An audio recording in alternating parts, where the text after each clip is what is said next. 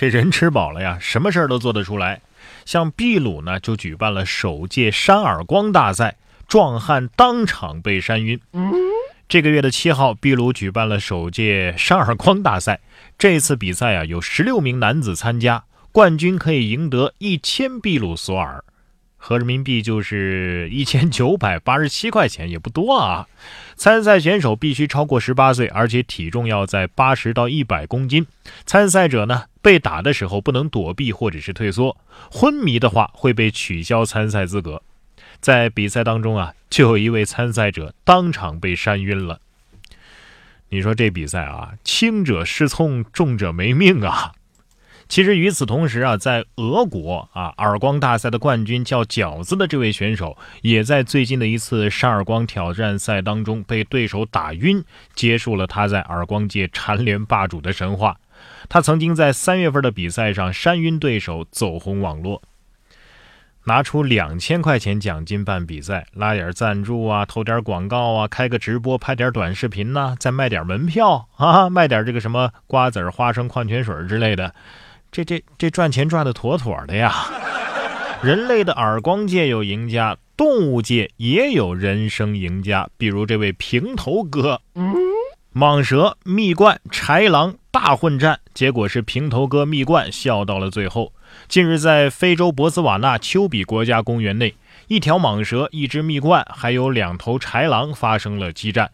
画面一开始啊，这蜜罐是被蟒蛇死死地缠住，眼看着就奄奄一息了。结果豺狼加入了战斗，蜜罐成功逃脱，并且杀死了蟒蛇。事后，蜜罐却想要独占猎物，开始驱赶两头豺狼，最终成功的击退豺狼，将蟒蛇拖入了草丛。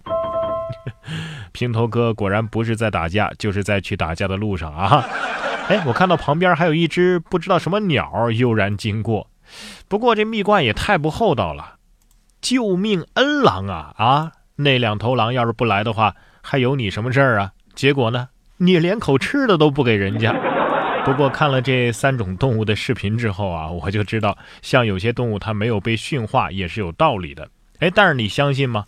科学家对古代猫的 DNA 分析之后表明啊，猫也不是人类驯化的，而是猫自己选择了成为家猫，主动选择人类当它的铲屎官。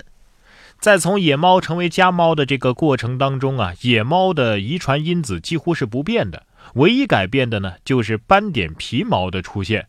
所以猫从始至终啊，其实没有改变过，是完美的。有网友看了这个消息之后就说呀：“我就知道一定是我的喵选择了我的被窝，向喵献上我臣服已久的膝盖吧。”所以啊，我们的祖先们呢，一定是把大部分的动物都试着去驯化了，而成功的变成了现在的家畜啊、宠物啊。他们是选择了和人类达成了一个契约，是吧？脱离了自然界的进化。然而，人类之所以是人类啊，我觉得脑洞大。是一个很重要的特征。你比如下面这位美国男子的脑洞就很大，策划抢劫向女友求婚，超硬核求婚没错了。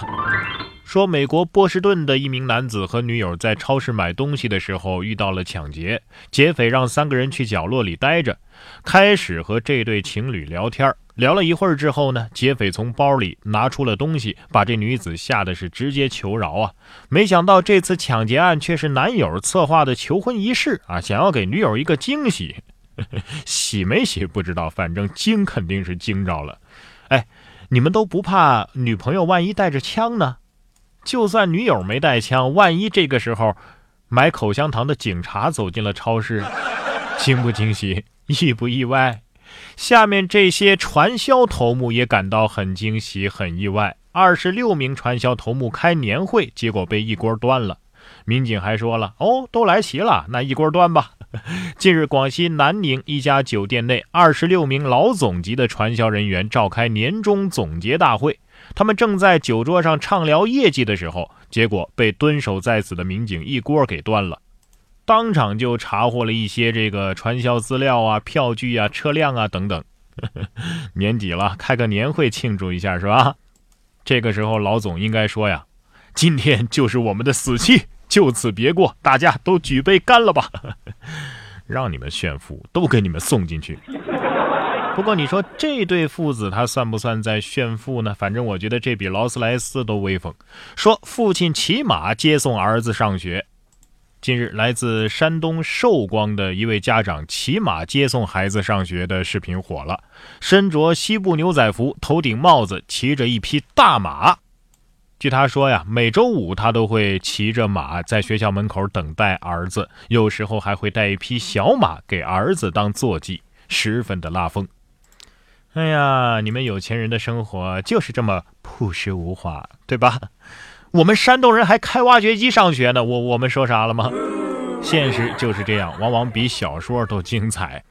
再比如下面这个故事，我想没有编剧能够想得出来。说一名男子和三个朋友酒喝多了，开了两个双人间住酒店。早上醒来之后呢，发现自己的钱包里少了四百块钱，他认为是遭了贼了，于是报警。民警来了一看，发现这有点蹊跷啊！你钱包里你说本来是七百块钱。结果少了四百块钱，那贼既然来偷的话，干嘛还给你剩三百呀？他为什么不全部拿走呢？